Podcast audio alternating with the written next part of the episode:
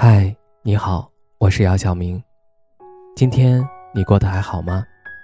今晚有个故事想分享给你，愿我的声音能够温暖到你。听完故事早点睡，晚安，长夜无梦。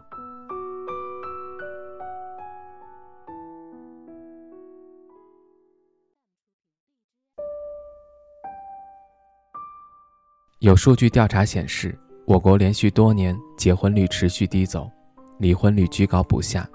以前人们熬不过七年之痒，而如今的九零后们已经把婚姻的寿命轻而易举缩短成三年就烦。以前离婚了不是一件光彩的事儿，现在奔三的九零后们说起身边同龄人离婚，就像说起某某人又买了一支口红一样稀松平常。新一代年轻人的婚姻观，相较于我们之前的八零后、七零后，也在悄悄发生着改变。八零后看到明星离婚的消息冲上热搜，会表达震惊、失望、叹息；九零后看到这类消息，评论区就变成了脱离苦海、祝福现场。对于九零后来说，婚姻已经不是能捆绑自由的束缚，一旦感觉不对了、累了、觉得不爱了。就可以轻轻松松摆脱，即使有了孩子，也对孩子很有信心，认为他们完全有强大的心灵，能够在单亲家庭里快乐健康的长大。因为很多九零后本身就是单亲孩子，不是九零后变得凉薄了，而是身处这个万物互联的时代，九零看得很清楚，婚姻并不是爱情的终点，婚姻也并不意味着王子和公主。从此过上幸福快乐的日子。婚姻若是经营不善，比创业破产更加难以收拾残局。相比于八零后、九零后对婚姻有清醒的认知，不盲从、不跟风；相比于七零后、九零后从不神化婚姻，更不是不尊重婚姻，相反，他们对待婚姻认真、谨慎而不刻板。九零后是生长在日新月异变化中的一代，这个世界。光怪陆离，若是没有找到另一半，也能生活得很快乐，孤独也没有什么大不了。因为九零后的成长过程就是一个人孤独的长大，习惯成自然。但走入了婚姻，想找个人依靠，往往发现对方还没有自己靠得住，到头来许多事情仍旧是自己一个人扛。除此之外，还要承担更多的责任和义务。绕了一圈，也还是没绕出孤独的宿命。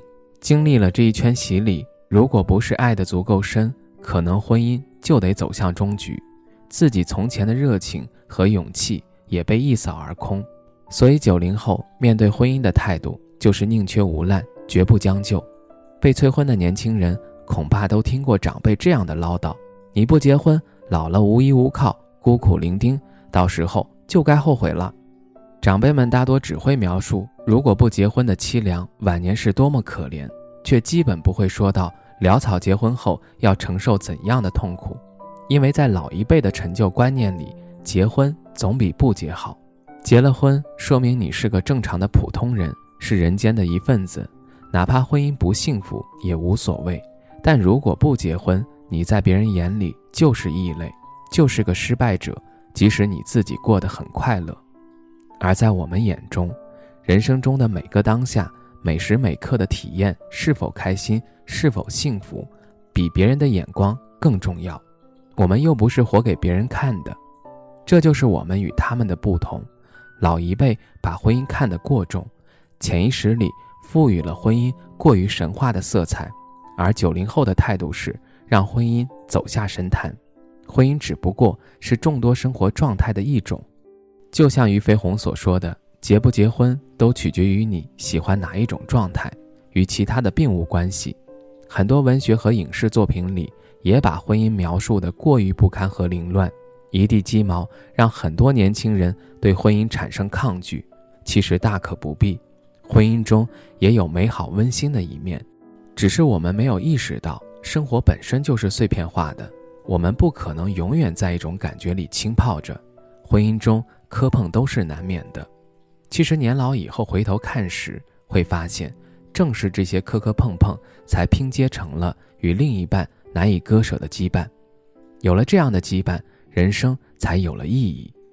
我们不必贬低围城的神圣，也不想把婚姻捧得太高，平视的角度就是最好。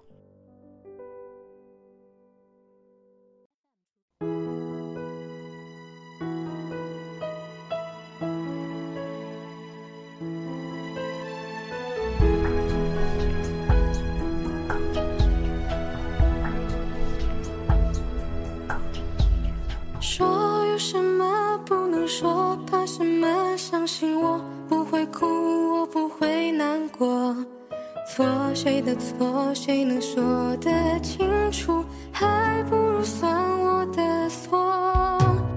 错有什么不敢做，怕什么？相信我不在乎，就算你走了，落就算我的心总是流浪，落下负一层地走，我也不会难过。你不要小看我，有什么熬不过？大不了唱首，悲伤的歌，声音有点颤抖，也比你好得多。我还是很快乐，我才不会难过。你别太小看我，有什么熬不过？谁说我不能喝？我喝的比谁都多，走路有点颠簸，也比你强得多。我还是。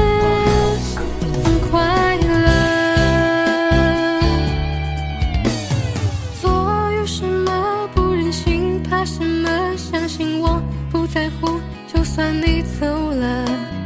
若就算我的心总是流浪，落下负一层地走，我也不会难过。你不要小看我，有什么熬不过？大不了唱首歌，虽然是悲伤的歌，声音有点颤抖，也比你好得多。我还是很快乐，我才不会难过。你别太小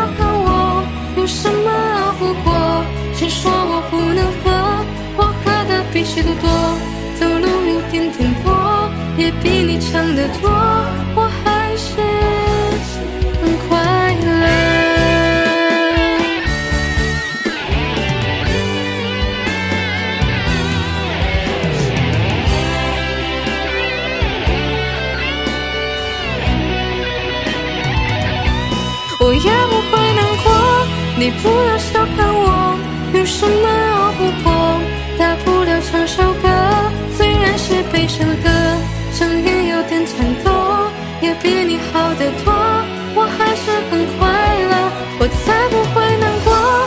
别太小看我，有什么